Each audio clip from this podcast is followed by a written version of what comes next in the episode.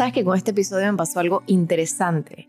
Y es que desde que comencé el podcast había querido entrevistar a Marina Peña, pero una parte de mí lo posponía por miedo a, no sé, a no hacerle justicia a todo lo que ella sabe.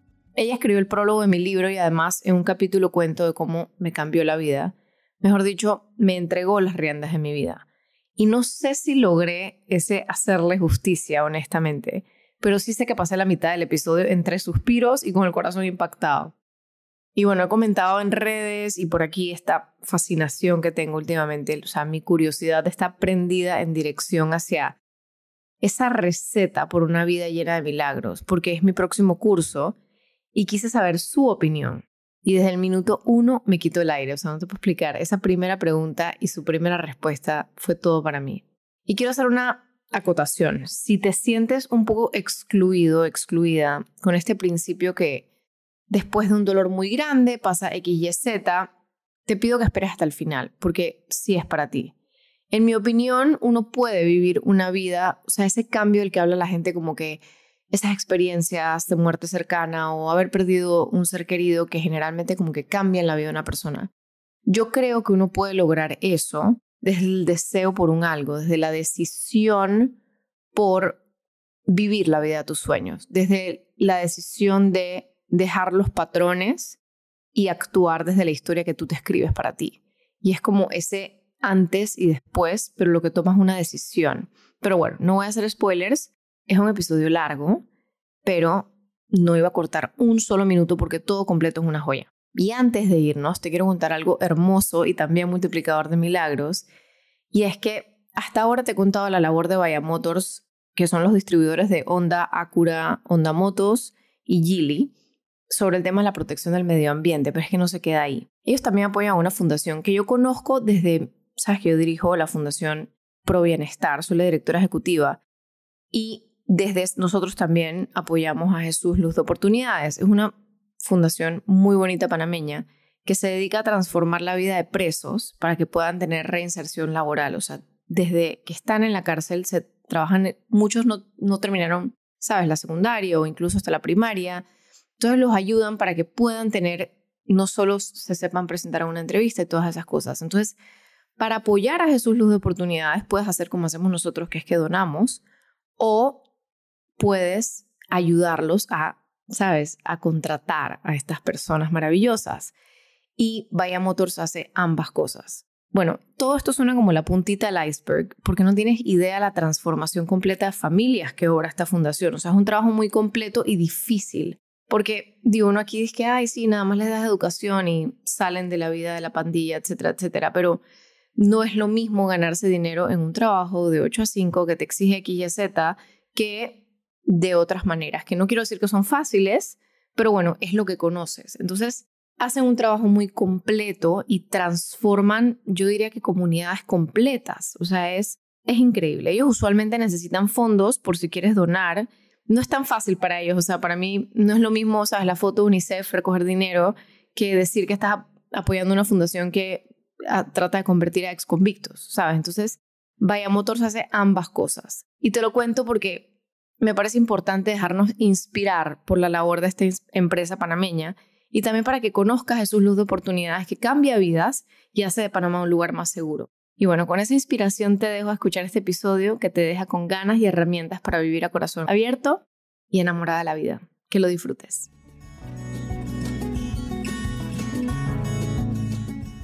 Hoy está conmigo una de las personas, uno de los regalos más grandes que me ha dado la vida. De verdad, lo digo así como mm, corazón con boca. Marina Peña escribió el, ya en el tráiler del episodio te conté su, hoja de, su extensa hoja de vida, eh, una porción de ella y quiero entrar de una vez en materia. Eh, Marina escribió el prólogo de mi libro, se lo pedí porque fue una persona pivote en mi vida para yo como cambiar la narrativa de mi vida. Y creo que uno puede hacer eso en diferentes momentos de su vida puede decidir cambiar la narrativa, pero esa fue la primera vez en mi vida que yo logré hacer eso y por eso estoy infinitamente agradecida.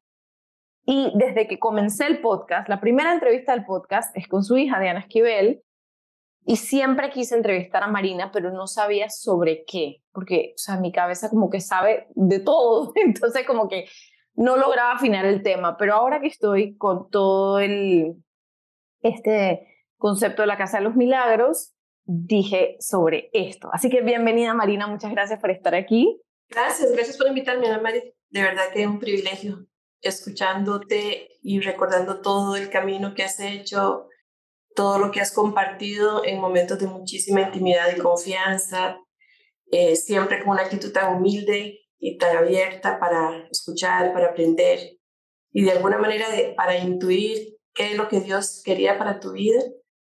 Verte hoy aquí en esta, en esta nueva etapa de vida, para mí es muy lindo y que siempre de alguna manera me llamas y, y recuerdas que, que en algún momento estuvimos en, el camino o yo acompañándote o guiándote y bueno, es un honor estar aquí con vos. Wow. Sí, sí, yo espero siempre estar, que siempre estés en mi camino.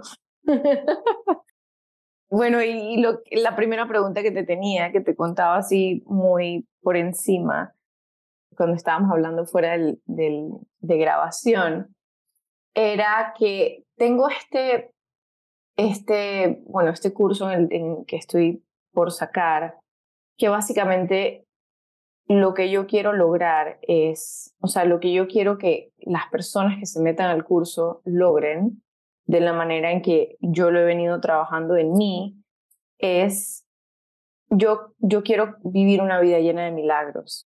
Y para mí vivir una vida llena de milagros es una vida en la que estoy co-creando todo el tiempo, en la que tengo la intuición prendida, en la que estoy conectada hacia adentro antes de hacer, antes de hacer mi lista de tareas y antes de salir al mundo a hacer proyectos, conectar con mi luz, conectar con mi esencia, entender, ¿sabes?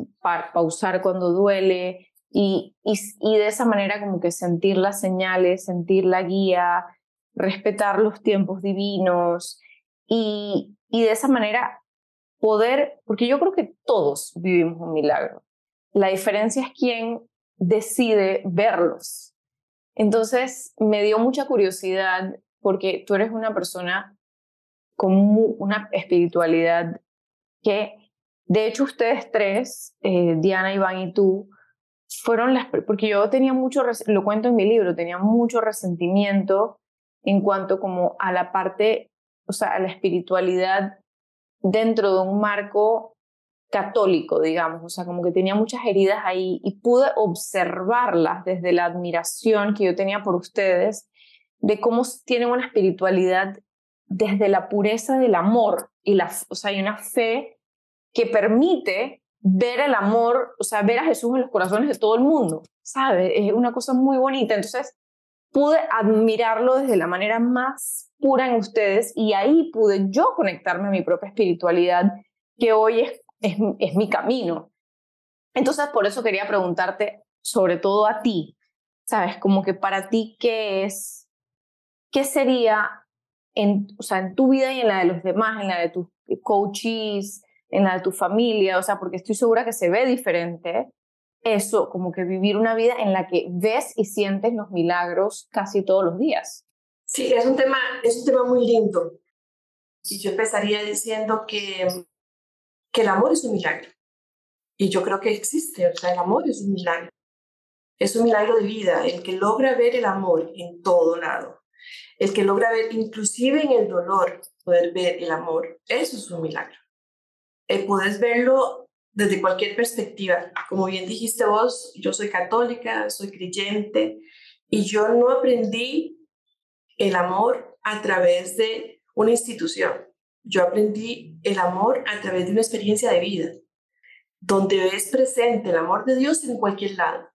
Y cuando digo amor, digo Dios, porque es que para mí eso es Dios, Dios es amor.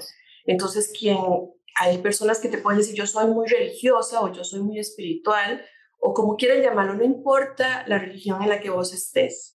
La experiencia mía de la vida con la gente es que cuando hay amor, hay milagro y ahí está Dios. Esa ha sido mi, mi gran experiencia. Ahora, ¿cómo logramos que la gente pueda percibir el amor? Porque el amor está en todos lados, pero es un tema de percepción. Si te centras únicamente en ver el dolor, en ver lo que te falta, en, el juicio, todo lo contrario del amor, el egoísmo, eh, el ego, el materialismo, la superficialidad, ahí no es difícil ver el amor porque estás en otro nivel. Pero curiosamente mi experiencia me dice que la gente que vive experiencias de amor muy, muy fuertes, de dolor, esas personas tienen un contacto muy importante con el amor. Sí logran abrir su corazón, porque ahí es donde está el tema. Pero todos, no importa, yo he tenido experiencias de trabajar con indígenas en Guatemala que ni siquiera conocíamos, hablábamos el mismo idioma. He tenido la experiencia de trabajar con gente con muchos recursos, gente muy inteligente intelectualmente, gente muy poderosa económicamente, gente muy humilde y muy sencilla, gente muy preparada, todo tipo de personas que te puedes imaginar. Bueno, vos sabes que mi camino ha sido muy largo y me he encontrado con todo tipo de, personas, pero hay un lenguaje que todos conocemos, se llama el amor. El lenguaje del amor no son palabras, no es intelecto, es una, no sé ni cómo llamarlo, ni siquiera conexión, es que es, es, es algo humano. Si nosotros logramos sacar nuestra humanidad, y eso significa no vulnerabilidad, que yo sé que ahorita se está hablando muchísimo de, del tema de la vulnerabilidad. Para mí vulnerabilidad es humanidad. Cuando te vuelves humano, que generalmente es cuando estás en situaciones de dolor, de riesgo, de impotencia, de falta de control, de incertidumbre, cuando te das cuenta que eres humano, que eres vulnerable, ahí sale lo mejor del ser humano. Y lo mejor del ser humano es reconocer que tengo una necesidad. Y en esa búsqueda de lo que sea que andes buscando supuestamente para resolver tu problema o para, o para encontrar una respuesta, la conexión con alguien que, o con algo que te inspira el amor, ahí es donde se da el milagro. Así es como yo lo percibo. Es un milagro que de pronto estés en una situación súper dolorosa, donde todo parece oscuro, donde estás en el hoyo más profundo, donde ya perdiste la esperanza, donde sentís que el mundo se te cayó, donde el sufrimiento es terrible, y lograr ver en un atardecer a Dios que te habla y te dice, tranquila, todo va a estar bien o, una palabra que tal vez de mi parte, como trabajo mucho con, con, con, personas que están en situaciones de crisis, la palabra que yo digo o el mensaje que estoy dando o lo que estamos descubriendo en conjunto experimentan el amor, pero no es lo que yo estoy haciendo, es que se da el milagro. Yo soy un instrumento para que la persona de pronto en un lugar seguro se sienta tan vulnerable, pero a la vez tan segura y en esa seguridad pueda percibir la presencia del amor es, es impresionante. Inclusive a veces me decía, mucha gente me dice, ¿qué es esto? ¿Qué es esto que estoy sintiendo? ¿Qué es esto que estoy viviendo? Y yo digo, ¿qué, qué libro leo? Eh, ¿A cuál iglesia voy? Eh, ¿Con quién hablo? ¿verdad? ¿Qué me tomo? ¿Qué ejercicio hago? ¿Qué, ¿Qué experiencia de respiración? No sé, cualquier cosa que está saliendo ahorita. Y yo le digo, eso se llama amor y está dentro de usted. Lo que tenemos que es estar conectados y la primera conexión para ver los milagros es conmigo mismo. Esa desconexión que tenemos hoy en día, porque es una desconexión absoluta de nosotros mismos. Esa, esa, esa distracción que tenemos por lo que dicen, lo que no dicen, lo que se hace, lo que no se hace, lo que se espera, lo que no, lo que no logramos, lo que queremos lograr. Esa atención tan atenta hacia afuera nos quita la oportunidad de ver la experiencia del amor, la experiencia del milagro. Cuando pasas hacia adentro y en el silencio, que mucha gente hace ejercicios como los que vos ofreces en retiros, algunas personas hacen retiros espirituales, otras personas se van a la montaña, y igual quedan en silencio. Eso que todo el mundo está buscando está en un spa. Eso se llama mirar hacia adentro y empezar a descubrir mi humanidad. Y en esa humanidad y vulnerabilidad encuentro la experiencia del amor y eso me da una gratificación, no se resuelven los problemas, pero me da una sensación de grandeza. Esa es la sensación de grandeza, como que hay algo más grande que yo. Me veo, pero para ver algo más grande que yo, tengo que llegar a ser muy pequeño. Acuérdate esa, esa parte de donde Jesús decía que tienes que serte como un niño para entrar al cielo. ¿verdad? Algo así es lo que se dice, no recuerdo bien el pasaje, pero ¿qué es lo que nos está diciendo? Porque el más vulnerable es un niño. No piensa, no razona, no tiene la parte cognitiva es inmadura, no tiene prejuicios, es puro, es espontáneo, es, es sincero, es real, es la mejor muestra del ser humano. Y en ese momento, cuando te, cuando te volvés a ser niño, pero es niño en el sentido de que rompiste con tus prejuicios, que el ego se te cayó, que volviste a ser honesto, sincero, abierto, espontáneo, transparente, ahí, en ese momento, es cuando yo siento que tenía la mayor experiencia del amor, de la espiritualidad, de la conexión con Dios, porque cuando te haces pequeño, entonces tiene que haber algo más grande. No puedo ser yo el que estoy provocando esta grandeza tiene que haber algo más grande. Y esa para mí es la experiencia mucho del milagro. Yo amo los niños, para mí, aunque a pesar de que terminé trabajando con adultos, mi pasión siempre fueron los niños, porque es que en los niños yo veo la mejor versión del ser humano. Es hermoso ver su inocencia, su transparencia. Es de, en realidad todos somos así. Nos vamos un poco transformando en el tiempo por las experiencias de vida. Pero la clave está en volver a encontrarnos con el niño, algunos dicen el niño interior, como quieran llamarlo, pero en realidad es con tu esencia humana, que te recuerda realmente quién eres. Y eso lo podemos hacer siempre, en cualquier momento, pero la mayor barrera para los milagros, para que se den eso que vos llamas o que yo estoy llamando milagro, es el miedo. El miedo, ¿por qué? Porque cuando tienes miedo, tu reacción es, te da ansiedad. ¿Qué pasa si? Cuando te da control. entonces aparece el control. Entonces, el miedo y el control son las peores barreras para que vos puedas tener esa experiencia. Ahora, lo contrario, el miedo sería la confianza. La palabra confianza viene de con fe, tener fe, ¿verdad? Con fe. ¿Con fe en quién? Bueno, es que si me fallaron mis padres, si me falló el sistema, si me falló la escuela, si me falló el maestro, si me falló el mundo, ¿en quién voy a tener fe? ¿Verdad? Y ahí es donde la gente dice, yo no tengo fe. Pero es que en quien hay que tener fe es en vos misma y en la capacidad que tenés de amar y de recuperarte, pero no desde el egoísmo y desde yo me amo, no, no. Es desde decir, yo tengo dentro de mí la fortaleza interior para salir adelante y para poder tener una experiencia de amor y no depender de nada ni de nadie para poder tener esta experiencia que yo llamo el milagro. Porque no son, no, no son las cosas materiales. No, no, porque entonces diría, tendría que tener fe en que puedo producir para comprar cosas materiales o que puedo trabajar para ser exitoso o que puedo ser bonita o inteligente o atractiva para tener una pareja que me quiera o que voy a hacer lo mejor de mí para que la gente me admire. Pero todo eso es tener fe en lo de afuera.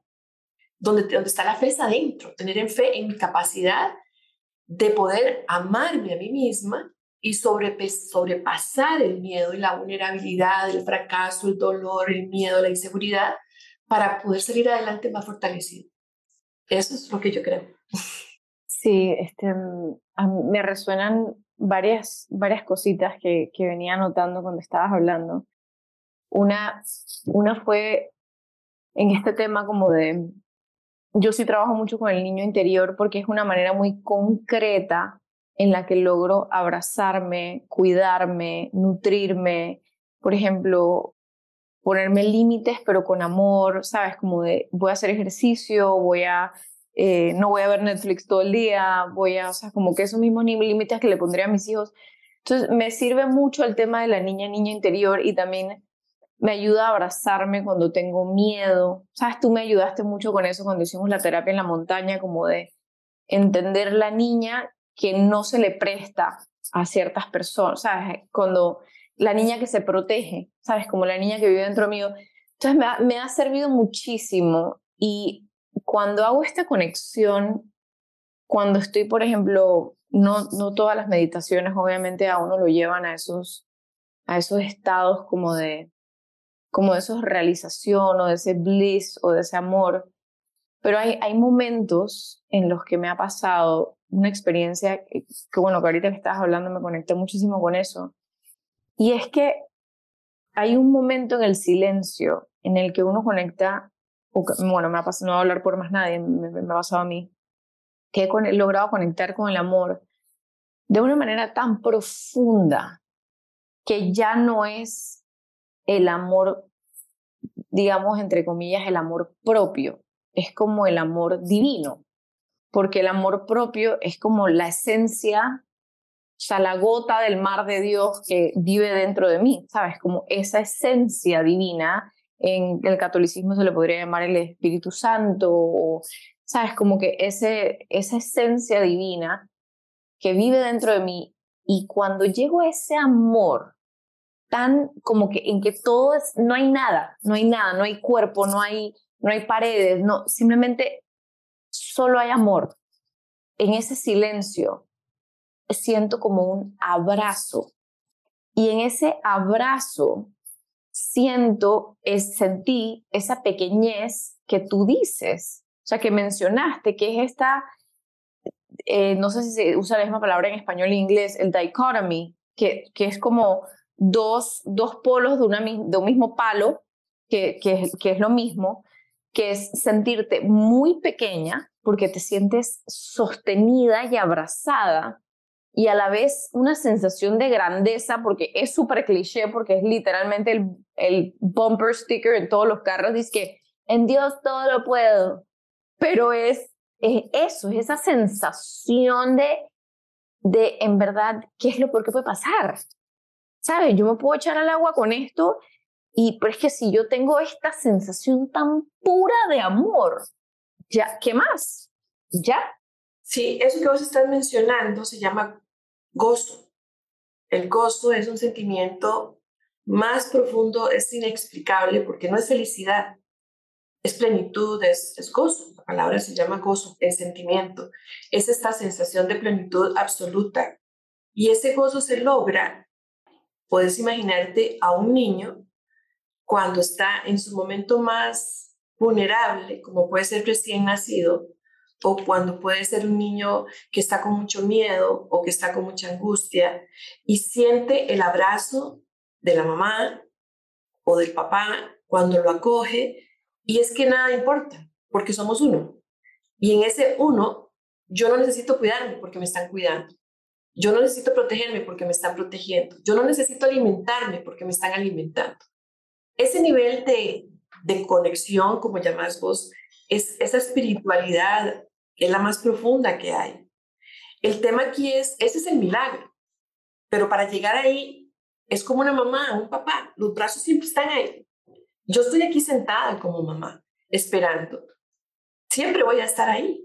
Y cuando tu hijo, pero si tu hijo es prepotente, egoísta, eh, materialista, superficial, todo lo que vos te puedes imaginar, no necesita sentarse en mi regazo. ¿Para qué? Yo no te necesito, y esa es la palabra, yo no te necesito, yo tengo todo bajo control.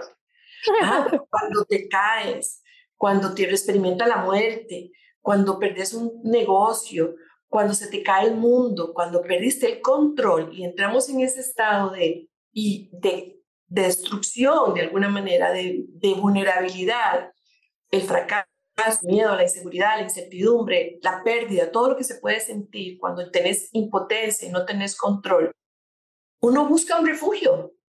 Es que es natural. Así como el animalito busca una cueva, nosotros buscamos ese abrazo del padre o ese abrazo de la madre, que es nuestra esencia como ser humano porque éramos conectados antes de nacer. Es esa nutrición afectiva que yo llamo, yo voy a buscar mi nutrición afectiva. ¿Dónde la encuentro? Y eso que vos estás mencionando es, bueno, primero tengo que tener hambre. Cuando tengo hambre, ¿dónde está el manantial? Bueno, entonces voy a buscar, en este caso estás diciendo, yo te busco, hay un llamado, estoy, estoy llamándote interiormente, al que sea, a lo que sea, pero te estoy llamando porque tengo hambre, como el niño que llora. Y cuando te dan el alimento, que es la nutrición afectiva, entras en un estado de gozo y satisfacción absoluta. Y esa es la experiencia del milagro que estamos hablando.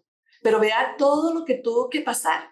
Por eso a mí me encanta, y, y va a sonar como, como que es raro que esa señora trabaje en esto, pero a mí me encanta la gente en crisis me encanta la gente que está en crisis, que está en problemas, que han tenido una pérdida, que pasando el dolor, que están sufriendo, porque ahí hay una gran oportunidad para que tengan la experiencia del amor. Pero cuando las personas están muy bien, muy seguras, muy determinadas, yo te puedo contar con las manos las personas a las que me han buscado cuando han estado, digamos, estables o seguras, o simplemente por decir, como una pareja que me dijo, antes de casarnos queremos hablar ciertas cosas que, que queremos prever que después vayan a ser un problema de matrimonio. O alguien que dijo, en este momento estoy tan bien que lo que quiero es mantenerme así quiero saber qué es lo que no tengo que hacer para poderme mantener así, pero muy pocas. Entonces, yo creo que lo que vos estás mencionando es cuando nosotros tenemos carencia afectiva, cuando nosotros tenemos vacíos y dolores, cuando nos volvemos bastante humanos, esas personas se vuelven muy espirituales porque buscan esa nutrición afectiva. El tema dónde, porque hay muchas cosas que te ofrecen en el mercado. O sea, imagínate que puede estar el papá, puede estar la mamá, puede estar Dios, puede estar, y ahí es donde vienen los apegos, ahí es donde vienen las, las relaciones tóxicas, porque hay muchas personas que te ofrecen eso. Lo afuera. sí, afuera, no adentro. Entonces, crear dependencias. Y entonces romper esas dependencias después es terrible, que es lo que yo muchas veces veo. Parejas, por ejemplo, que son totalmente tóxicas, pero años, 30 años de una relación totalmente tóxica. Y la persona es totalmente consciente de que esa persona con la que está le hace daño, pero le da una migaja de alimento que la mantiene viva. Y eso hace que la relación se mantenga así, tóxica, por años. Y es que yo no puedo dejar eso porque me estoy alimentando de afuera. La clave es llevar a la persona hacia adentro y decir, ahí adentro está lo que usted necesita, porque también no se trata de que en el caso de los que ayudamos a la gente, empiecen a encontrar en mí, Marina, la nutrición que necesitan, sino enseñarle a la persona que descubra dentro de sí eso que está ahí, pero que no lo ha visto, que no lo ha descubierto, que no, que no lo ha sentido. Ahora, uno no vive en ese estado todo el tiempo, que también la gente quiere vivir en un estado de gozo, ¿verdad? Lo que llamamos hoy felicidad. Eh, hay una parte también de la Biblia que yo siempre recuerdo que, que dice que estaban todos en, una, en la montaña con Jesús y le decían, pero qué bien que estamos aquí, porque no hacemos una tienda y nos quedamos aquí?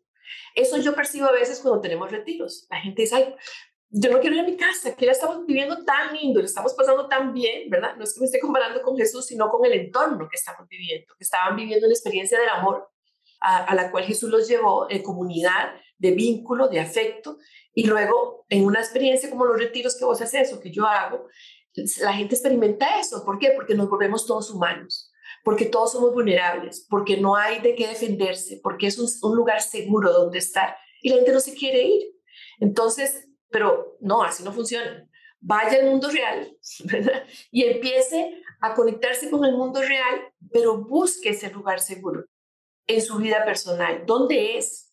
Algunos vamos al Santísimo, otras personas tienen sus experiencias de recogimiento en su casa, otros lo buscan en la comunidad de su familia, otros tienen comunidades en la iglesia o en sus grupos sociales, no sé, pero ¿dónde usted va a encontrar esa nutrición afectiva, no que le va a dar el grupo, sino donde usted puede sacar y conectarse con usted misma para poder entender que ahí está lo que necesita para alimentarse. Y esa era una de las preguntas que tenía, porque cuando esa, yo estoy pensando como en dos momentos de mi vida, por ejemplo, cuando llegué de la montaña contigo y después de India, yo llegué en esa sensación de gozo, ¿sabes? Como muy activada, muy Em, decidida a, cambiar la narrativa de mi vida y, lista para caminarla. O sea, yo estaba ya muy consciente de que la otra yo del pobreciteo había quedado atrás y esta nueva iba a caminar la vida, pero había, pero era más que el hacer. O sea, yo quería sostener, como que uno quiere como guardarlo un frasquito, esta, esta sensación de amor y de conexión y, y esto tan bonito que se siente cuando uno en estos momentos, ¿no? Entonces, me acuerdo que, que, comencé hasta a buscar dónde, porque en el, por ejemplo, en el budismo se dice que uno necesita el dharma, que, o sea, eh, que la o se necesita la teoría, se necesita el gurú y se necesita como el grupo, el sangha. Entonces, em, yo necesitaba mi sangha, o sea, estaba como, necesito como un lugar en el que yo pueda encontrar ese, esa, ese abrazo humano en el momento que yo recaiga, alguien que me pueda recordar, alguien que sentía que necesitaba eso. Y, y, de verdad que yo sentí que, ¿sabes? Me fue muy bien, emprendí este camino de vida, comencé mi negocio eh, y, y, salí y fui adelante. Y luego, ¿sabes? Cuando llegó la pandemia, me acuerdo que me vi contigo y me dio mucha risa cuando dijiste lo de, que te, lo de la gente en crisis, porque me acuerdo que me vi contigo y me dijiste, ok, después de escucharme llorarte mis ojos por una hora, me dijiste, ok, em, te voy a decir una cosa, estás tan mal que estás bien. Exacto. sí. Sí, porque la gente cree que, que cuando, cuando estás en esas crisis, son tus grandes oportunidades porque estás conectada con la realidad.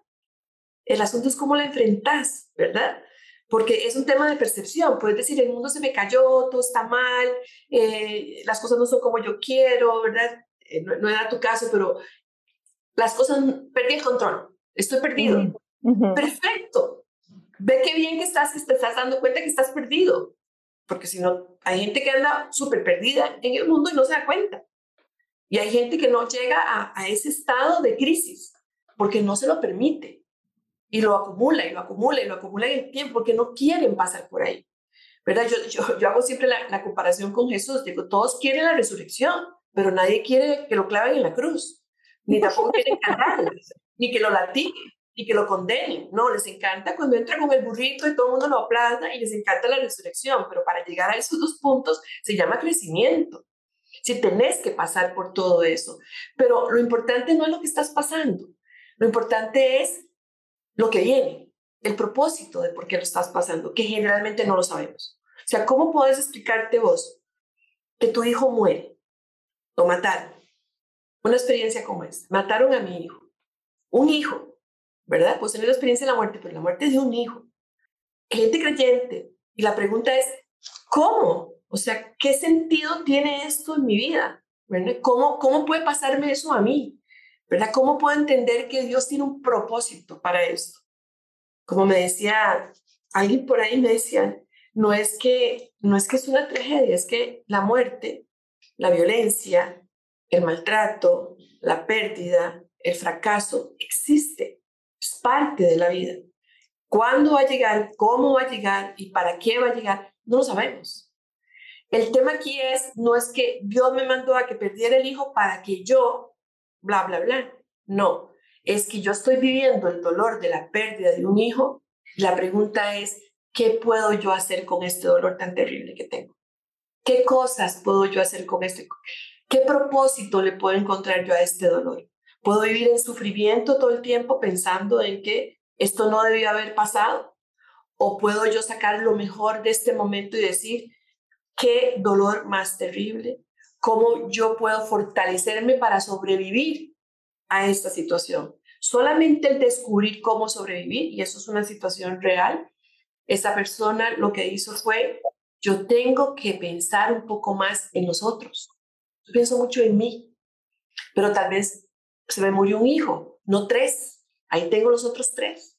A lo mejor me toca sobrepasar este dolor acompañándome con mis otros hijos y empezando a conectarme con los otros y más que pensar en la ausencia de uno, a lo mejor ver la presencia de los demás. Pero es un, es un tema personal. A mí nadie me va a decir para qué me mandaron este dolor. Lo cierto es que tengo que hacer el alto y decir, me duele muchísimo, es una realidad de la vida, no la acepto, no puedo vivir, no quisiera que nunca hubiera llegado, pero ¿qué voy a hacer con esto? Eh, ahí es donde está la clave, ahí es donde está la gran oportunidad.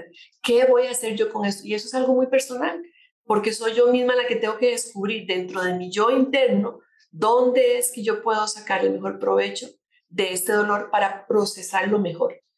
No es dejar de sentir el dolor, yo siento que el dolor nunca se va. El que me diga que el dolor se fue, el dolor está ahí, lo que se va es el sufrimiento, porque el sufrimiento sí es una decisión. ¿verdad? Yo puedo pensar todo el tiempo en que, ¿por qué mi hijo no está aquí? Y vivir el duelo del dolor de todos los días de su ausencia, o yo puedo siempre tenerlo en mi corazón y cada vez que lo recuerdo, claro que me duele, me duele su ausencia. Y sentir el dolor como una forma de amor. O sea, cuando uno se da cuenta que el dolor es, es una de las manifestaciones del amor, se siente igual, pero es como es la diferencia entre un dolor voy a hacer una, siento que voy a hacer una, una comparación terrible, pero es como que la diferencia entre un dolor muscular después de hacer ejercicio, que es como que te duele igual, no puedes caminar, te duelen las nalgas, pero es como más tolerable porque sabes que, no sé, viene como con intención, opuesto a haber hecho como que realmente haberte fregado algo, como que, como que cuando yo entiendo que esta cosa paralizante que siento es amor, se, se como que fluye, o sea, se suelta el nudo, o sea, como que se... Creo que cuando sientes la experiencia del dolor, te sentís vacío. Bueno, los que hemos vivido la experiencia del dolor, vos también, hay un, es como que te drena, es como que te quitaron todo, es como que hay un, es, es una, todo pierde sentido, todo, es como te sacan de la realidad, es, hay tantas formas, así como el, el, dolor, el amor es difícil explicarlo, el dolor también, pero entonces, si yo estoy vacío y si yo estoy herido y si yo estoy carente, yo necesito llenarme.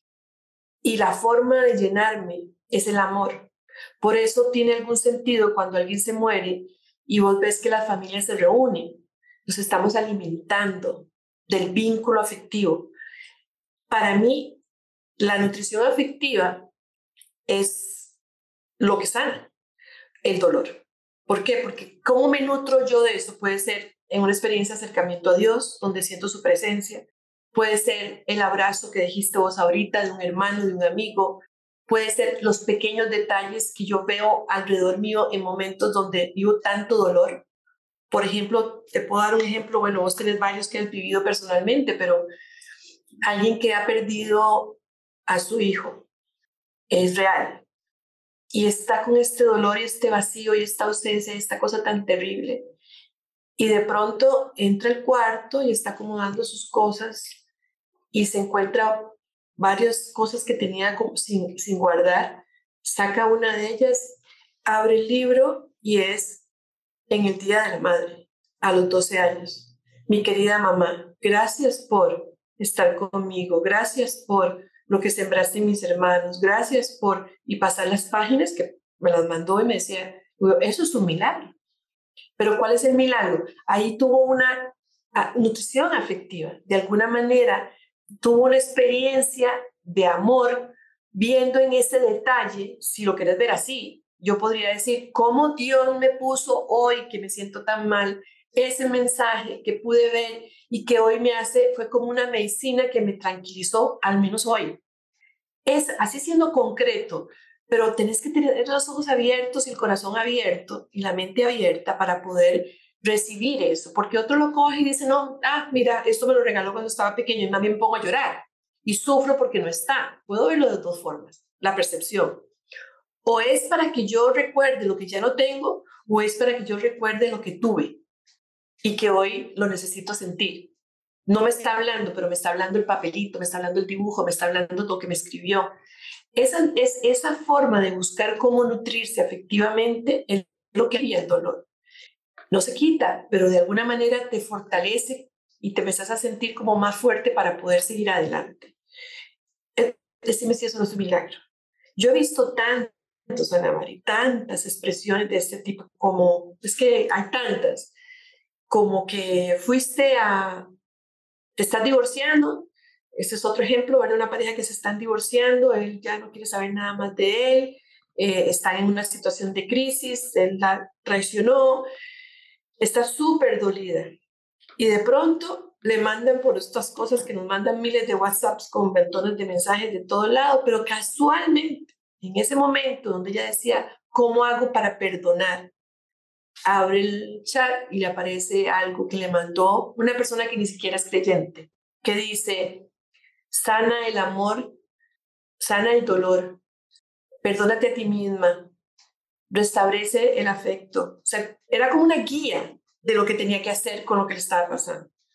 Entonces a mí me lo mandan. Esos son los milagros que a mí la gente me dice, mira, ¿cómo me pasó esto? ¿Cómo llegó esto? Ahora, lo que sucedió antes fue que una, un despertar, que es donde te digo del milagro, cuando vos abrís los ojos y empezás a tener una percepción diferente sobre lo que te sucede en la vida, para mí la experiencia del amor o la experiencia espiritual que vayas a vivir, como quieras llamarlo, empezás a ver, a escuchar y a ver más. Es como si la gente anduviera ciega y sorda. Y de pronto se abre eso y vos decís, estoy aturdida, o sea, me hable por todo lado, me habla. Por todo lado lo siento, la canción, la flor, el atardecer, el amanecer, eh, el abrazo de mi hijo, el rechazo de mi hermana, todo me habla. Pero claro, porque no estás afuera, estás en vos y te estás escuchando. Ese para mí, eso que llamas vos milagro, eso es un milagro. Y ese milagro se da cuando pasan cosas extraordinarias en un día ordinario. Es lograr ver dentro de algo ordinario algo extraordinario. Un atardecer es un atardecer. Pero si vos lo ves como más allá de lo que es el atardecer, ves algo extraordinario y das gracias. O la risa de mis hijos. O, ¿sabes? Esos momentos en que, o sea, hay momentos en que, ¡ah! me quiero ahorcar. y otros que decido como que me entra el switch y digo, no, esto es un milagro, ¿sabes? Como que no, voy a vivirlo desde el milagro, no desde el quiero que se vayan a dormir porque quiero ir a echarme a leer mi libro, ¿sabes? Como que cuando decido como que sacarle el jugo al momento, cuando decido verlo como un milagro, y no me pasa siempre, obviamente, o sea, esto no estuvo obviamente todo el tiempo, pero en los momentos en que lo logro, se hace el milagro. Sí, y esto es importante, lo que vos estás diciendo, porque no se busca. Sucede. Así son los milagros, ¿no? Sucede. Vos no decís, ahora quiero que, no sé, ve, no.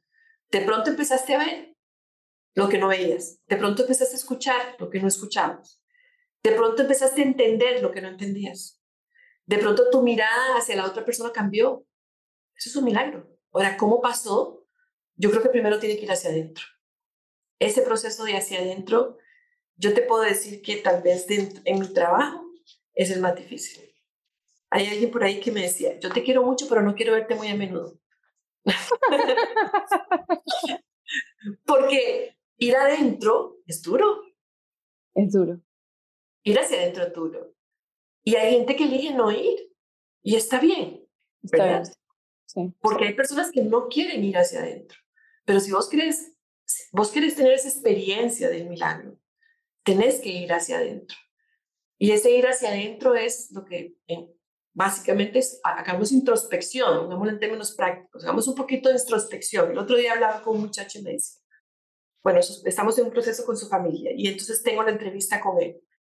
Y él me decía, eh, yo bien, tengo, no sé, 25 años, bien, trabajo bien, estudio bien, económicamente bien, vida bien, todo bien. Y de verdad, todo está bien. Y entonces digo, bueno, qué, qué interesante, ¿qué te parece si hacemos un poquito de introspección? ¿Qué es eso? Vámonos un poquito más profundo. Quedémonos con el bien, vámonos un poco de cómo me siento con el trabajo, cómo me siento con y empezamos a descubrir que se siente muy satisfecho, digamos, por el trabajo, muy satisfecho con el trabajo. Pero, porque, voy a decirte, porque es vendedor, y entonces vende montones, tiene éxito y está muy bien. Pero tiene una barrera, le dicen que no es tan bueno en la parte administrativa. Entonces tiene que mejorar en eso, le dice la empresa. Pero eso no le importa. Él se fijó que va muy bien aquí. Introspección, vámonos a ver qué pasa allá adentro. Y en ese irse hacia adentro, ¿qué es lo que dejas eh, lo administrativo? ¿Por qué? Porque postergo. ¿Y para qué postergas? A ah, postergo porque es algo que no me gusta. ¿Qué es lo que no te gusta? ¿Qué exige análisis? ¿Y qué, qué implica para vos el análisis? Que tengo que identificar, ordenar y organizar lo que estoy haciendo. Eso no me gusta. Ah, bueno. ¿Y por qué no te gusta? Porque eso a mí me cuesta. Ah, entonces, quiere decir que vos en lo administrativo no sos bueno porque en realidad a vos no te gusta salir de tu zona de confort, te gusta hacer solo lo que te gusta y lo que no te gusta no lo haces. Eh, sí, entonces a donde hay que trabajar es en hacer lo que no te gusta. Eh, ah, ok, ¿y eso qué significa? Que me voy a incomodar, que tengo que aprender, que tengo que postergar, que tengo que eh, tener estos espacios de displacer, que probablemente tengo que organizarme, que no puedo salir todas las noches, que un montón de cosas que tenía que hacer entonces, eso no es importante, lo importante es que estamos concluyendo, estamos concluyendo que soy una persona que lo que busco es solo gratificación inmediata y que trato en todo momento de evitar el displacer y quedarme en mi zona de confort. Ahora ya estás consciente, a vos te estar en tu zona de confort. querés crecer, aprender y madurar, sí, salir de tu zona de confort. En toda la vida. Eso es introspección, ir hacia adentro.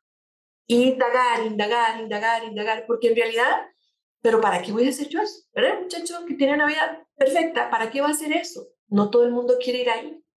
¿Vos querés indagar en tu relación de pareja? Bueno, vaya, vamos, empecemos. ¿Por qué es que tiene problemas en la pareja? ¿Qué pasa con usted? ¿Qué pasa con su actitud? ¿Qué pasa con la del otro? Y empezás a indagar, indagar, indagar y al final te das cuenta, es que a mí me gusta controlar y no me gusta que los demás hagan lo que quieren, quiero que todo el mundo haga lo que yo quiero. Al final, eso es ego. Bueno, es que un matrimonio no es esto, un matrimonio es un equipo, tenemos que trabajar juntos. Ah, es que yo no quiero, bueno, entonces, ¿usted para qué se casó? Si usted, no, si usted va a convivir con alguien, tiene que tener un espacio para poder llegar a un acuerdo, comunicación, confianza, bueno, todo lo que significa la pareja. Pero lo que te quiero decir es, ¿para qué voy a entrar ahí? Nadie quiere entrar ahí, porque llegar ahí implica que yo tengo que dejar mi ego, que tengo que cambiar, que tengo que esforzarme, que tengo que hacer lo que no me gusta. Entonces la gente no lo hace. Estos procesos que vos haces y que yo también promuevo, generalmente llega la gente porque ya no pudo vivir así, que es diferente. Ya no puedo vivir así. Digamos, este muchacho tuviera una carencia económica y tiene que, no sé, tiene que de alguna manera ver cómo mantiene el trabajo, probablemente entra en un proceso de ver cómo yo, ¿verdad? O si yo, mi relación de pareja está mal y ya sentimos que nos vamos a divorciar, ah, ok, ahí sí, entonces, por eso las crisis son lo más maravilloso que hay, porque te obligan a entrar dentro del espacio de la introspección. Ahora, ¿qué sucede cuando llegamos ahí? Sucede el milagro. ¿Por qué? Porque, porque te das cuenta de que sos, que no, no tienes el control de nada, que sos humano, que sos carente, que necesitas del otro, que fallás, que sos a veces dependiente emocionalmente de otros, efectivamente de otros, eso te da humildad. Y en ese proceso de encontrarte con tu humanidad, entonces tienes que desarrollar la confianza. Y ahí viene todo el proceso de crecimiento. Entonces empiezas a ver, ok, suelto el control y ahora sí, ¿qué me presenta la vida? Ahí viene el cambio. A mí también me gusta mucho, por ejemplo, a mí me pasa que la gente, o sea, en lo que estoy haciendo, la gente no me llega tanto en crisis como te llegan a ti, a mí me llegan más bien con deseos porque yo hablo mucho, o sea, una de las cosas que a mí me, gusta, me llama la atención es hablar de este tema como de manifestar la vida de tus sueños, o sea, cómo puedes caminar eso que de repente tú piensas que no, eso es de otros, ¿sabes? Como que eso no está disponible para mí. Entonces, cuando yo invito mucho como a hacer esa introspección para encontrar cuáles son esos deseos que tú tienes adentro, que yo pienso que, lo, que los deseos son como semillas de Dios que, son que están ahí sembradas, porque para poder para poder que esa semilla abra, necesitas romper las capas de los miedos. Entonces, para poder romper esas capas de miedos, terminas haciendo un trabajo de introspección y entender esas capas por qué se crearon. Probablemente se, que, se crearon por patrones de infancia. O sea, ese cascarón de la semilla usualmente está protegiendo al bebé. O sea, está protegiendo a como que al cascarón que uno se hizo por alguna carencia de infancia. Y cuando quieres sabes, acercarte a ese sueño o cambiar tu forma de pensar o cambiar, te toca mirar hacia adentro, te toca entender qué es el cascarón, cuáles son tus creencias limitantes, cuáles son tus patrones, para poder elevarte a esa siguiente vida o esa nueva versión de ti. Y entonces uno termina como, a mí me encantan estos procesos porque termina uno como viviendo todo lo que tú hablas del amor y esa espiritualidad hermosa, y sin, la, sin, el, sin el golpe de la tragedia. O sea, no estoy diciendo que es igual, pero, pero se, se, alcanza a vivir una cierta versión de eso que me parece espectacular. Hay una frase que dice, mira tus carencias para que descubras tus necesidades. Mira tus carencias para que descubras tus necesidades. Ve qué interesante, porque entonces los sueños al final pueden ser una necesidad, ¿verdad? Entonces, para descubrir la necesidad, hay que ver cuál fue mi carencia.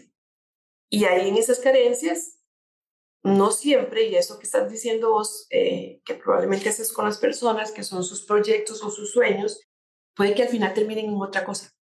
¿Por, ¿Por qué? Porque te das cuenta de que al descubrir tus carencias, probablemente tu sueño es una forma de llenar esa carencia. Cuando vos descubrís las carencias, a lo mejor ya podrás encontrar cuáles son tus satisfacciones, que es diferente. ¿Dónde está la satisfacción en tu vida? ¿Verdad? Cambia la necesidad por satisfacción. A mí me satisface eh, ayudar, o a mí me satisface ser independiente, o a mí me ayuda. Pero si mi sueño es, ¿verdad? Porque pasa del hacer al ser. Es, el sueño casi siempre es, yo quiero ser libre. ¿Verdad? Esa es una frase de, de una pareja que me decía él, yo quiero ser libre, yo la quiero a ella y el pero yo quiero ser libre, libre, libertad. Yo le decía, ok, vamos a ver, eso es una carencia, quiere decir que usted quiere ser libre porque ¿qué fue lo que a usted, qué pasó? ¿Verdad? ¿De dónde viene esa necesidad de libertad? Y si nos vamos hacia atrás, hacia atrás, como vos decís, hay todos los patrones, eh, donde descubrís que fue una persona que fue oprimida desde que era niño.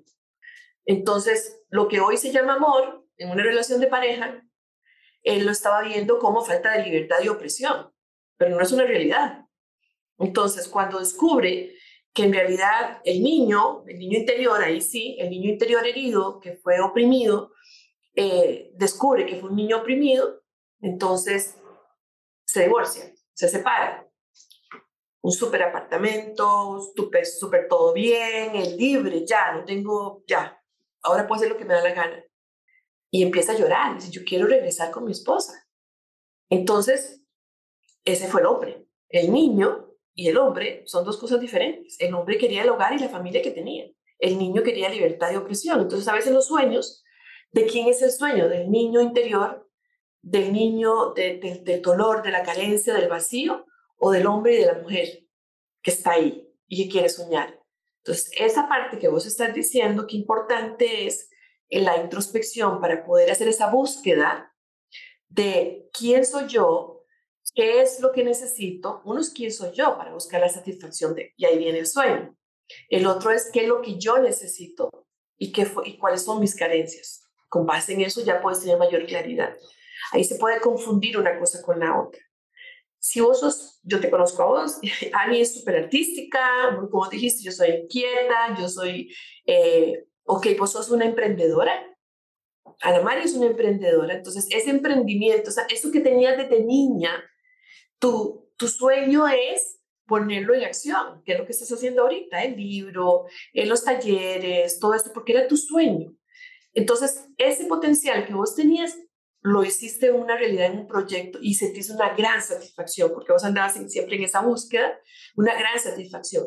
Pero para llegar ahí tuviste que haber revisado muchísimo hacia adentro, ¿no? Para poder estar clara de, de realmente si era una necesidad o si era o si realmente era una búsqueda de una satisfacción que complementa mi pasión versus mis cualidades y mis, todo lo que tengo para poder hacer lo que haces como el artista, ¿verdad? Yo creo que en ese sentido es como si vos fueras un artista, encontraste si querías pintar o si querías dibujar o si querías ser arquitecto, se encontraste por dónde. Lo cierto es que tenías el talento de la creatividad.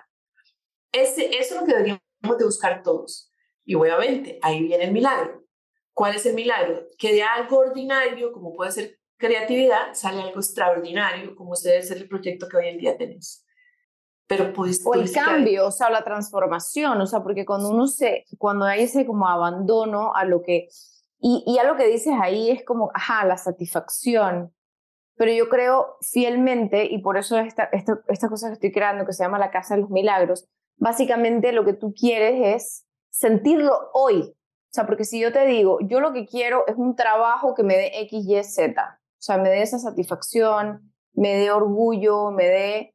Porque yo lo que quiero es conectar con, ok, el sueño y qué me va a hacer el sueño sentir, ¿verdad? Entonces, pero yo puedo sentir esas cosas hoy. O sea, porque si yo espero a tener eso para sentir esas cosas, entonces es muy fregado, porque estoy viviendo la vida, I'll be happy when, ¿sabes? Voy a ser feliz cuando eso se logre. En cambio, si yo me siento satisfecho, si yo practico sentir eso que yo anhelo a sentir, a sentirlo todos los días, ¿y qué me limita de sentir eso? Como tú decides, ¿qué me limita de sentirme libre? ¿Qué realmente? Porque soy libre. Sí, es, ahí es donde viene algo que yo que te puedo decir en ese momento, mientras estabas hablando, lo, lo sentí muy fuerte en el corazón, como decís vos, y es, ¿Sabes una cosa? Que en realidad la satisfacción más grande que uno puede tener es ser uno mismo. Es eso. El camino es muy largo, muy, muy largo. Lo que debo, lo que tengo, lo que quiero, lo que anhelo, lo que espero, lo que... Pero es tan bonito cuando uno llega a sentirse feliz en los zapatos de uno mismo. Es tan, es tan satisfactorio porque es que yo pienso que cuando Dios te creó, que al final es un milagrito también de vida, te creó como único, ¿verdad? Ya esto lo sabemos. Yo soy yo. Eh, entonces pasamos toda la vida no siendo otra cosa, no siendo lo que esperan, no siendo, ¿verdad?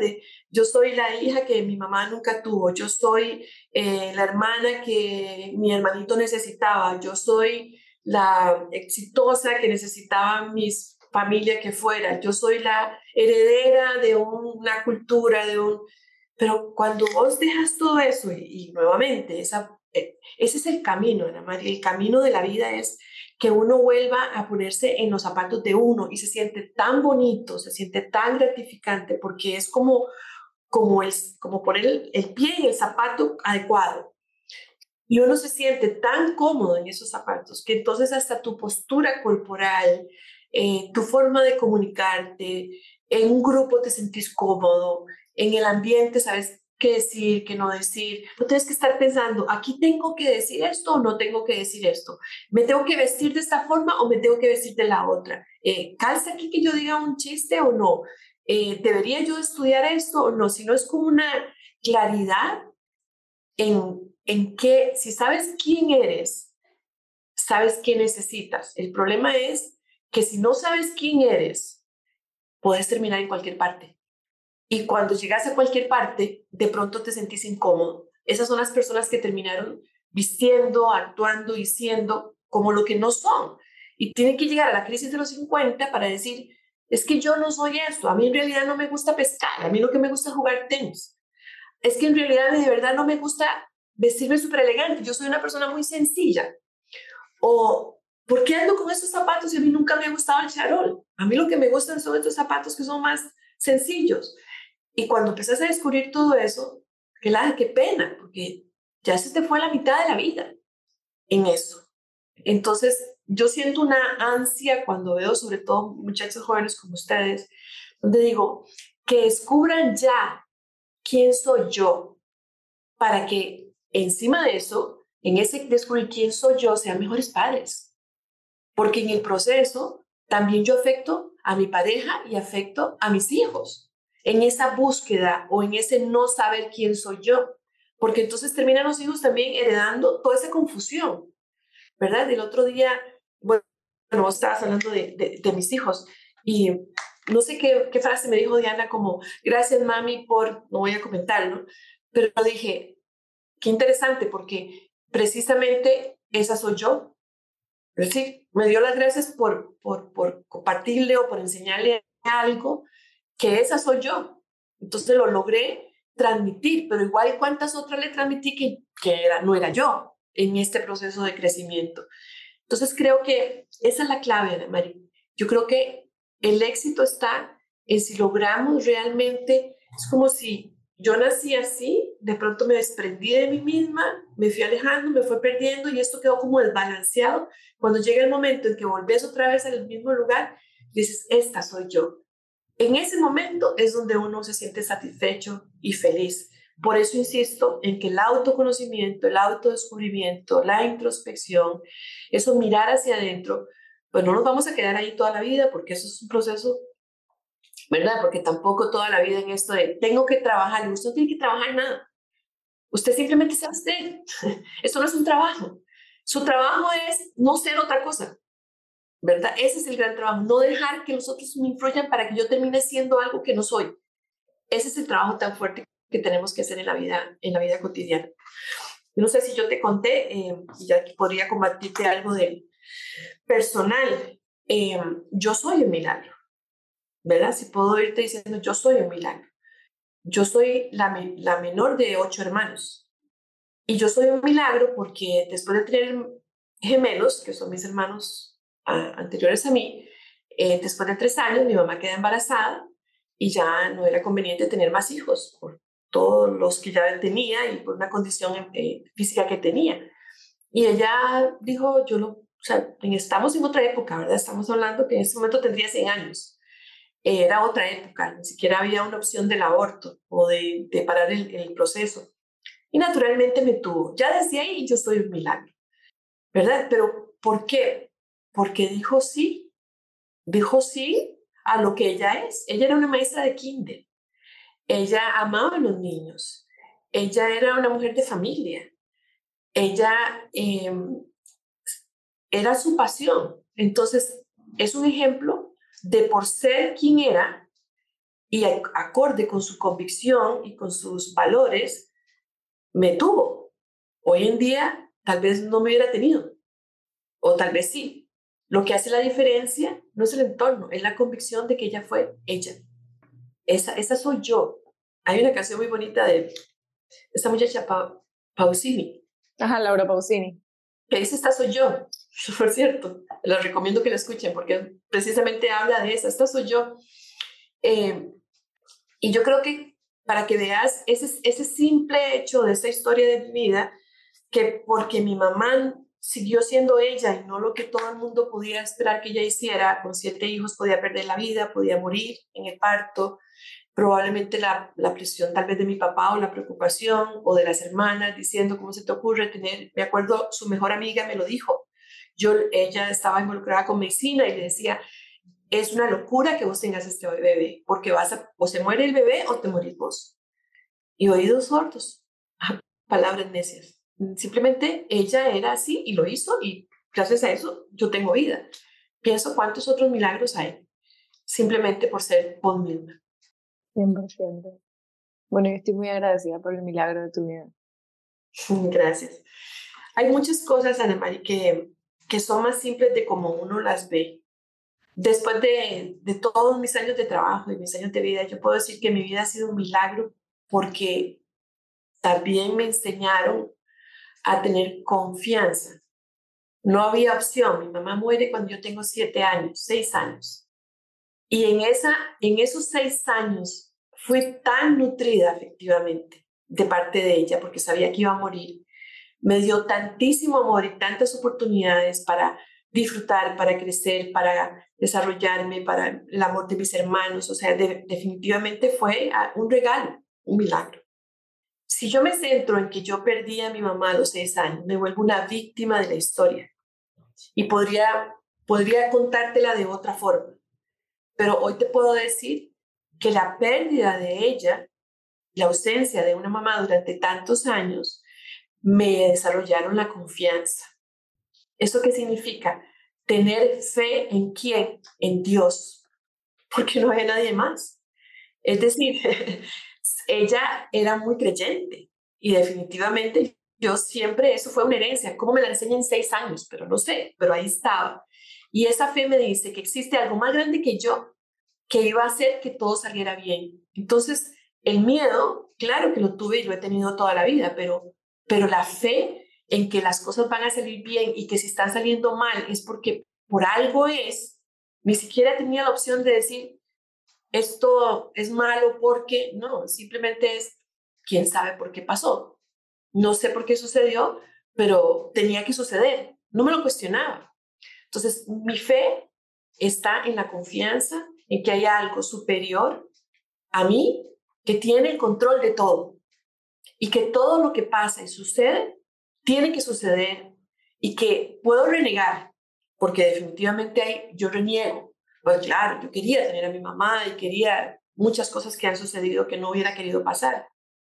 Pero en el momento en que se da es ayúdame a sobrepasar este dolor tan grande, porque no lo entiendo, no entiendo. Porque claro, cuando uno, uno quiere y necesita entender, pero los milagros no se entienden, el amor no se entiende, las cosas profundas no se entienden, no, no hay un raciocinio para poderlo entender. Cuando vos tenés esa fe, cuando la fe ciega, no, la fe no es ciega. Al contrario, yo creo que hay que tener los ojos abiertos. La fe no es racional. La fe es algo que vos tenés en el corazón y decís, sucede por algo. Es confianza. Eso es fe, es confianza. es la confianza en que la vida misma tiene un propósito y que las cosas suceden por alguna cosa. Eso ya lo sabemos todos. Pero más aún que eso es mi actitud de decir, suelto, suelto el control, suelto este raciocinio. Yo necesito, hay alguien que me dice por ahí siempre, es que no entiendo, es que no entiendo. Le digo, es que ese es el problema, que usted quiere entender. Exacto. Entiende, la vida no se entiende. Decime, hablando, hablando de la vida, ¿verdad? Hablando de la vida, no se entiende. Decime, ¿cómo puedes entender si miras hacia atrás toda tu historia, la mía y la de todas las personas que probablemente nos están escuchando? Vea para atrás y decir, pero ¿por qué nací en esta familia? ¿Por qué me sucedió esto? ¿Por qué me está pasando esto otro? ¿Verdad? ¿Por qué yo tengo y otros no tienen? También en lo positivo, ¿por qué yo logré ser lo mejor y el otro no? Hay muchos por qué. Tal vez lo podemos cambiar el para qué.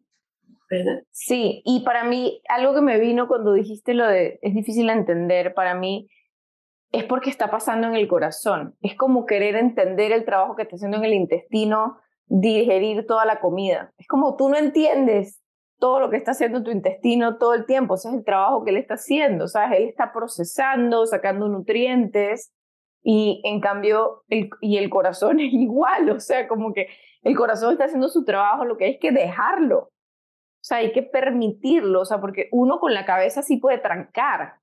Y yo genuinamente creo que esos atrancamientos son los que dan cáncer. O sea, porque o sea, se, se, alojan en el cuerpo estas, estas emociones que no permitimos que, que tienen que fluir, o sea, tienen que salir por la misma puerta en donde entraron. Y la única manera de que fluyan es dejarlas ser. O sea, yo lo veo como, como una relación, como un novio que uno quiere tener muy cerca y uno no lo quiere dejar ir y uno no quiere que, que se vaya a ningún lado, ni que vea a otras mujeres, ni que nada. Entonces, eventualmente se le va a uno entre las manos. O sea, cuando uno trata como de agarrarlo, en cambio, cuando uno lo deja ir, él está con uno. ¿Sabes? Como que no se quiere ir para ningún lado.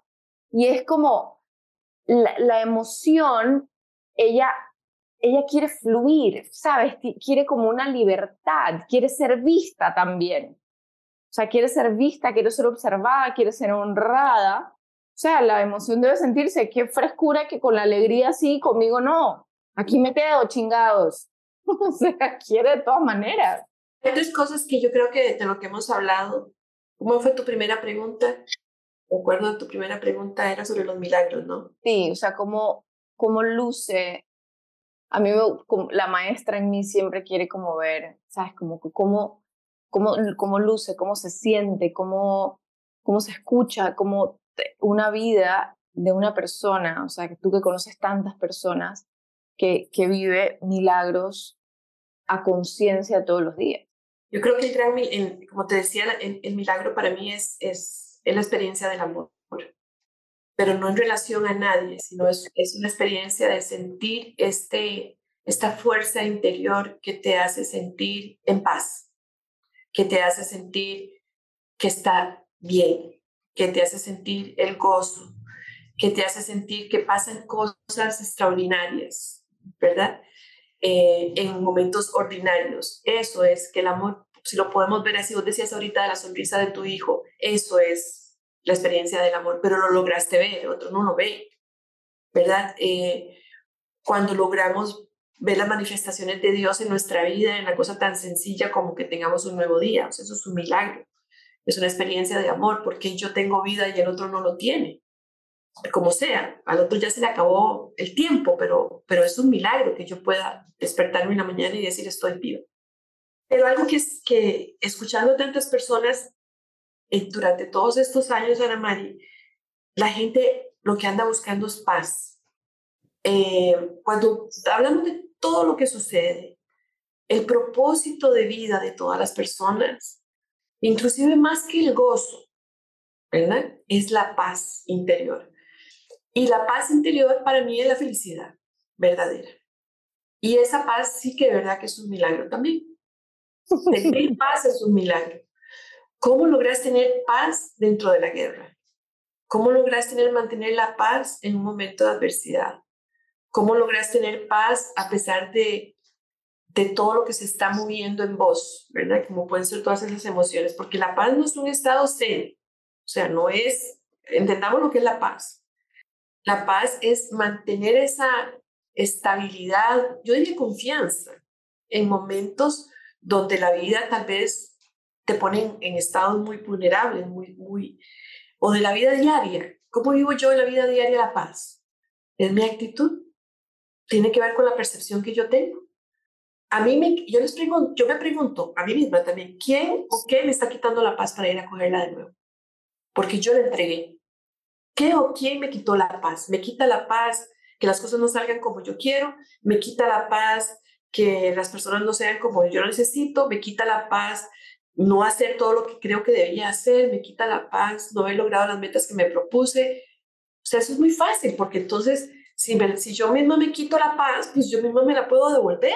Baje sus niveles de exigencia, acepte a las personas como son, ¿verdad? suelte el control, siempre giramos alrededor de lo mismo.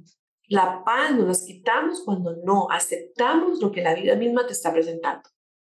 Algo tan sencillo como que el almuerzo tenía que estar a las 12 y son la 1 y el almuerzo no está. Me quita la paz porque yo quería que fuera a las 12 y no está. Es confiar, o sea, almuerce, no importa. Es un tema de control.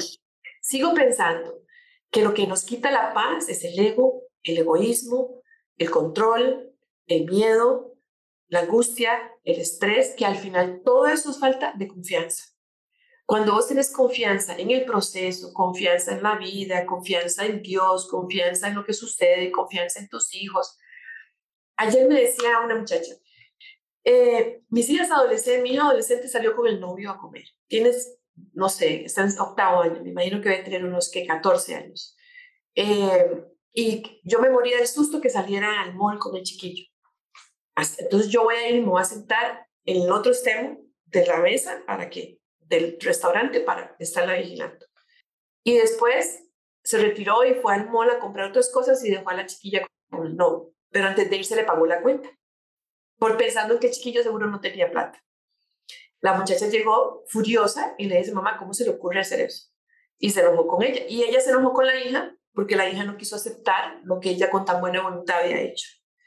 ¿Qué es esa escena? Esa escena se llama desconfianza y control. ¿Verdad? ¿Por qué no go by the flow? ¿Por qué no deja que las cosas vayan sucediendo, verdad? No estoy diciendo que dejes libertad absoluta, lo que estoy diciendo es, conoces al muchacho, ahí está el chiquillo, desde que esté parada al frente vigilando cómo están conversando, no va a cambiar más cosas, más que su tranquilidad, porque le quita la paz no estar ahí. Segundo, a ella qué le importa si el chiquillo no tenía plata, a lo mejor si no tenía plata, entre ellos tienen que resolver ya desde ahí cómo van a pagar la cuenta entre los dos, pero no, ya resolvió antes, ¿verdad? Entonces, ese tipo de prever, controlar, rescatar, asumir, ¿eso qué es? Falta de confianza. Evidentemente, yo tengo que aceptar la situación, pero lo que es en contra de la confianza es el control. Ese es el problema eso daña todo. Eso es como una mariposa que está saliendo del capullo. Cuando usted trata de sacarla antes de tiempo, las cosas no salen. Pero tenemos que tener paciencia.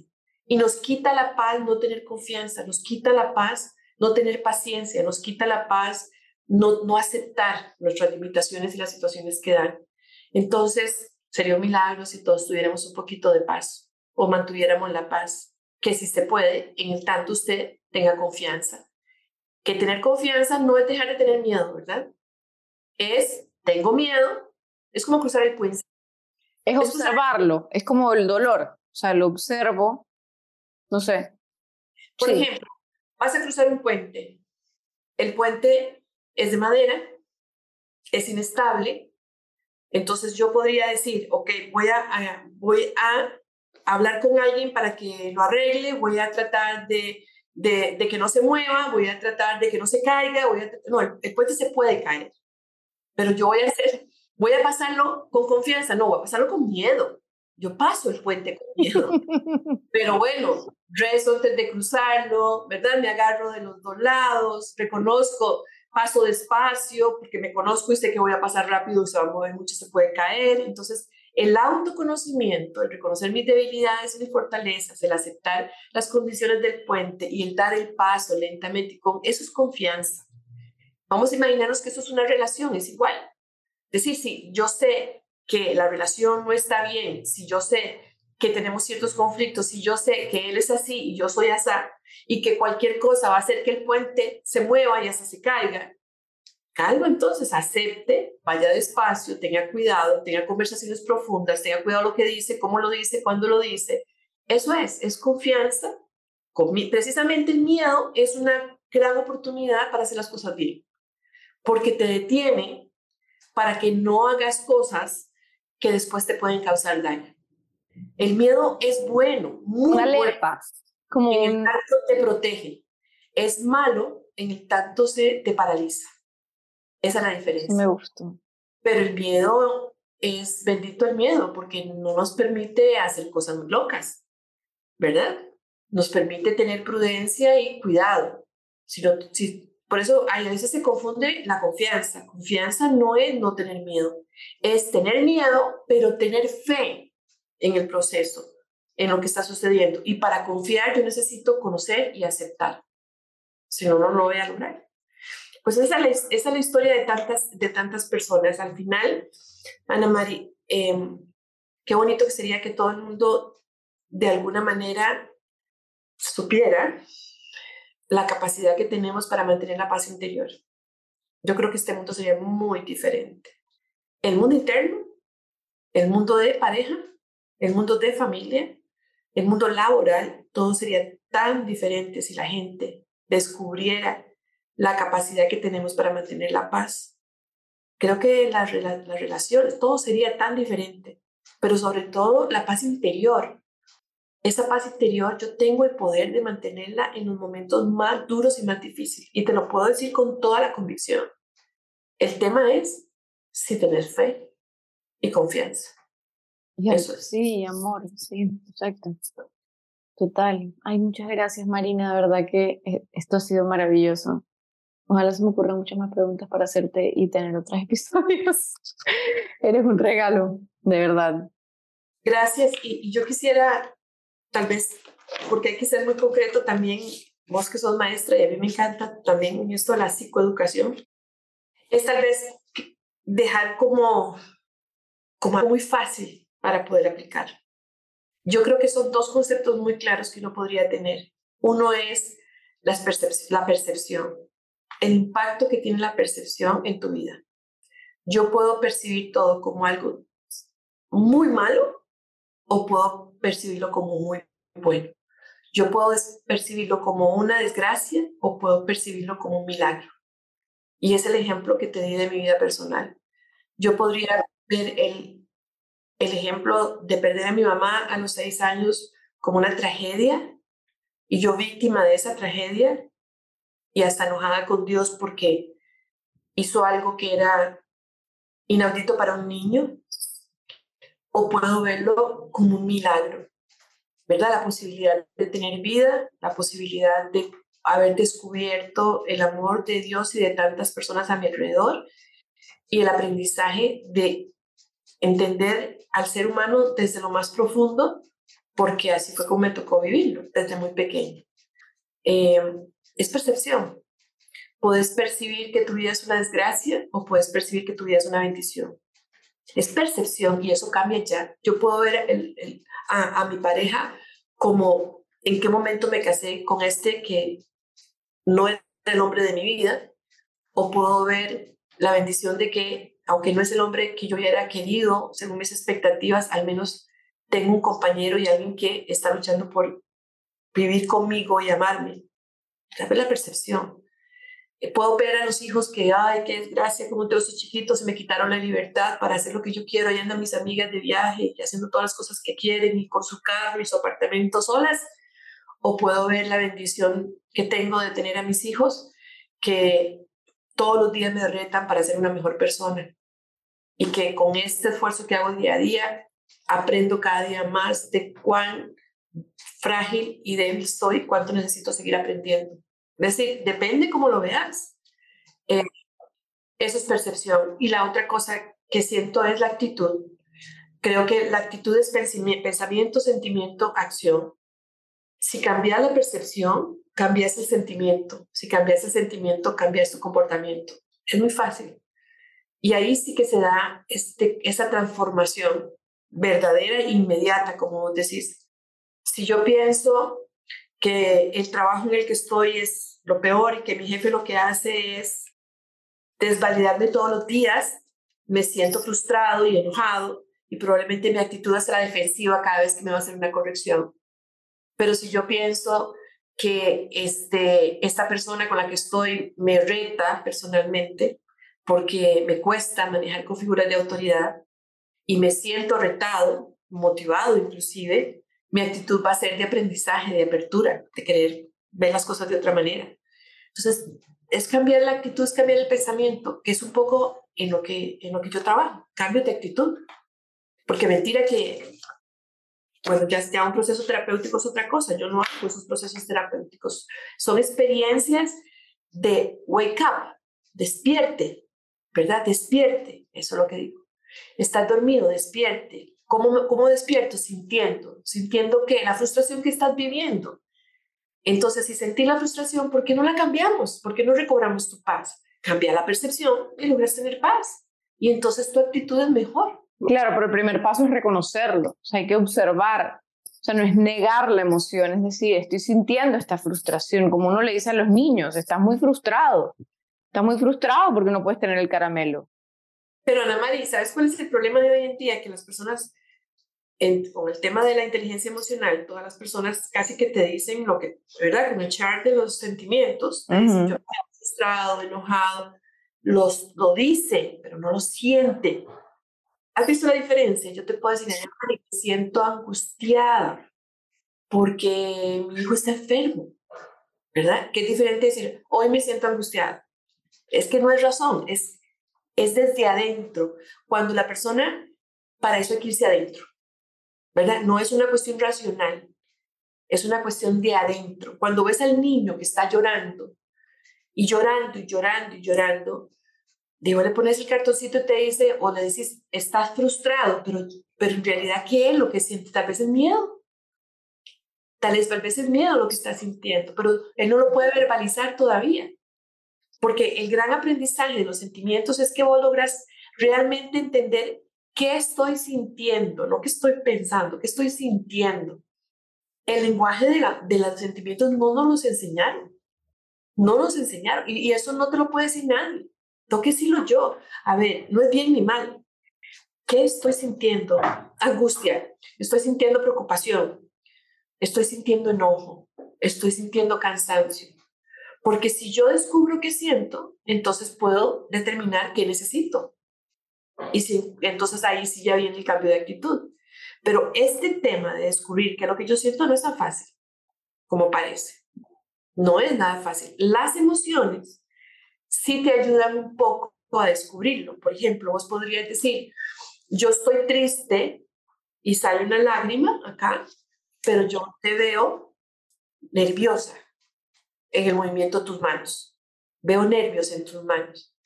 Cuando yo me observo las manos, digo, sí, estoy triste, pero en realidad, ve, mi cuerpo está diciendo que estoy nerviosa. La clave de el origen de todos los sentimientos está en la percepción del cuerpo. Porque el cuerpo habla de emociones que no sos consciente que son sentimientos.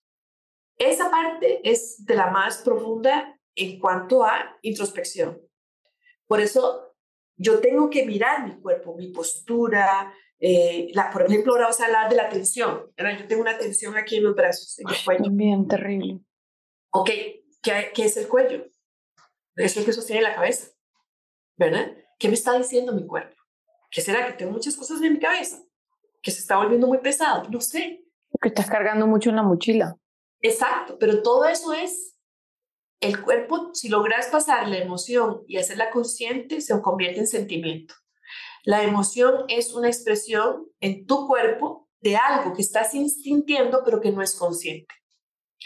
Entonces, volviendo a la actitud que vos decías, pensamiento, que pienso, sentimiento, que siento y acción que estoy haciendo. Entender lo que, lo que pienso, comprender lo que siento, lo que siento, identificar ese sentimiento comprender lo que estoy haciendo. Si nosotros lográramos trabajar solamente eso, vos podés tener más paz interior, porque estás actuando conscientemente. El despertar de la conciencia da muchísima paz, porque de alguna manera te da control y no está siendo manejada por las emociones. Bueno, eso es todo un, todo un tema, pero quería, quería sacarlo porque creo que son dos. Uno, el que mencionamos, que es la percepción. Dos, es la actitud, que la podemos cambiar mañana. Mira, yo puedo pensar que mi suegra es lo peor, o puedo pensar que es una mayor, adulta mayor, que tiene sus temas. Entonces siento compasión en lugar de enojo. Y ya me quito con ella, cambia inmediatamente. Eh, y lo último es la necesidad de nutrirte afectivamente. La nutrición afectiva, que yo creo que es lo que me define a mí en mi trabajo, eh, es ese descubrimiento de mis carencias afectivas y de la necesidad que tengo de nutrirlas, que yo podría actualmente estar nutriéndome de manera tóxica y no tan saludable, o puedo nutrirme positivamente a través de relaciones sanas, inclusive conmigo mismo, que es la primera. Entonces, esa nutrición afectiva es lo que te va a permitir entrar en esos espacios que vos mencionamos. Esas son las que van a permitir tener esa sensación de gratificación, de, felicidad, de satisfacción. es, es nutrirme a mí de lo que me hizo falta, pero hacerme responsable de ese alimento afectivo que yo necesito cotidianamente. Esos tres conceptos para mí, eh, si logramos hacerlo, el milagro es ir hacia adentro y tener la experiencia de el amor propio, pero el que vos estás hablando, la experiencia del amor, de poder percibir en todo lo que sucede un milagro. Lo otro es, como un abrir los ojos, es como un despertar, es como una, es como, ay, que ahora de la nada las cosas huelen, como, es como una... Por eso llamo despertar. Hay una frase que yo, eh, una cosa que escribí que decía que se, se llamaba despierta. Y despierta decía, cuando vos estás dormido, estás dormido en tus sueños. ¿Has visto cuando uno duerme? Se está imaginando todo lo que no es real, pero no estás sintiendo porque estás en tu sueño. No estás viendo porque estás dormido. No estás escuchando porque estás dormido. Estás tan metido en tu, en, adentro tuyo que no estás percibiendo absolutamente nada. Estás inconsciente. Si yo llego y te empujo y te digo, Ana María, vos te levantás exaltada y lo primero que vas a sentir es susto, ya empezaste a sentir.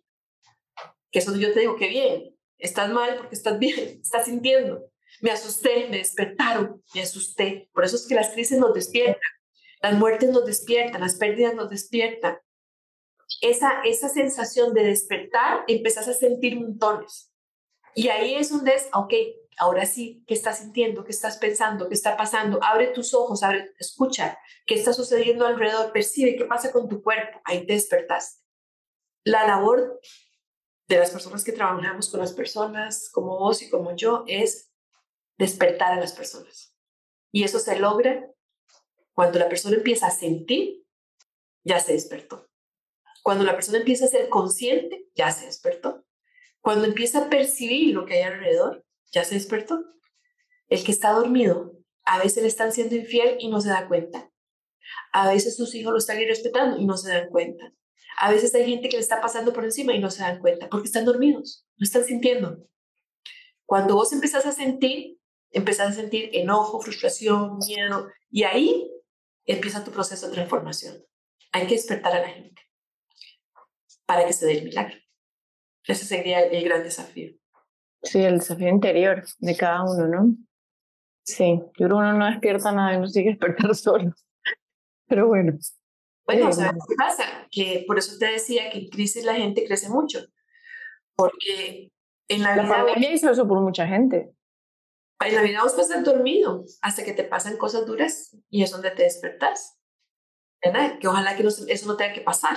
Ojalá que vayas, te despierten, que es lo que vos me decís en positivo. Vamos a que me despierten para ver cuáles son mis sueños, de dónde vienen, etc. Sí. Si yo, si yo me conecto con mis anhelos, y cómo, o sea, esos anhelos me, me dan información de cómo deseo sentirme. Entonces, ¿cuál es la diferencia entre mi punto A y mi punto B? O sea, ¿cuál, ¿qué es eso que es incongruente con mis deseos? Entonces ya puedo como, ok, ¿cómo puedo llamar esas emociones a mi presente en lugar de como allá lejos? Así es. Sí. Ay, Marina, muchísimas gracias por esta entrevista. La verdad que me voy con el corazón llenito. Espero que tú que estás escuchando también. Este, no sé si te queda algo más por compartirnos. Hace unos, tal vez una anécdota. Eh, tengo siete nietos, imagínate. ¡Eh! Miércoles. Es que yo no conozco a tu hijo mayor. De uno a seis años, todos así. Muy bien, tengo uno de cada edad. Pero bueno, con los grandecillos y como los de tres años por ahí, siempre la tarde me gusta sentarme a tomar un café tranquila. Y entonces los invito, les digo, vení, vamos a tomarnos un café y hablar de la vida. y entonces se sientan ahí con un vasito, con lo que sea, obviamente no les doy café y ya se convirtió en una costumbre. Entonces nos sentamos y hablar de la vida es estar presente. Aquí estoy para ti, oliendo la taza de café, saboreando la tacita de café, mirándonos uno al otro, construyendo un momento y escuchándonos, ¿verdad? Preguntas tan, ¿cuál es tu juguete preferido? Eh, ¿Qué hiciste ayer?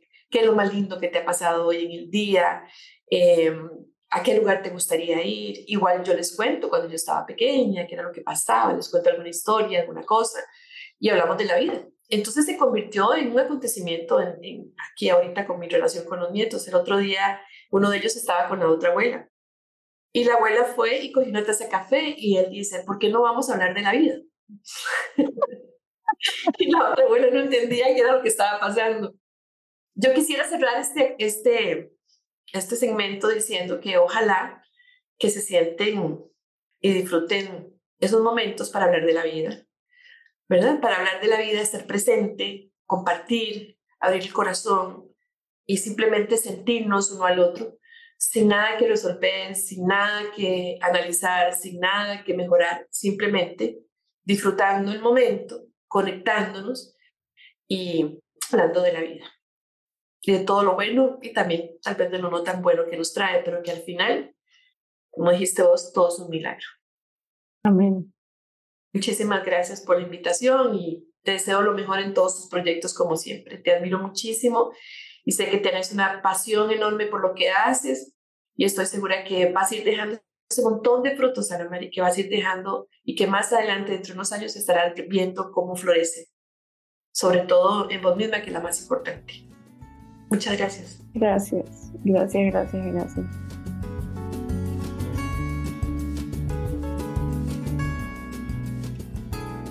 Gracias, gracias por escuchar este episodio. Tu tiempo es mi regalo más grande. Y si te gustó, déjame una reseña. Y si además corres a contarle a todo el mundo de su abuelita, no me pongo brava. Ah, y también recuerda que está el Club con Intención por 5 dólares al mes en las notas del episodio, donde puedes crear conmigo. En el club puedes participar de las entrevistas en vivo y sumar con tus preguntas para enriquecer la conversación. También tienes acceso a la versión video de las entrevistas y tenemos una reunión mensual de preguntas y respuestas, que es mi parte favorita. No puedo esperar a tenerte ahí. Un abrazo sentido, hasta la próxima.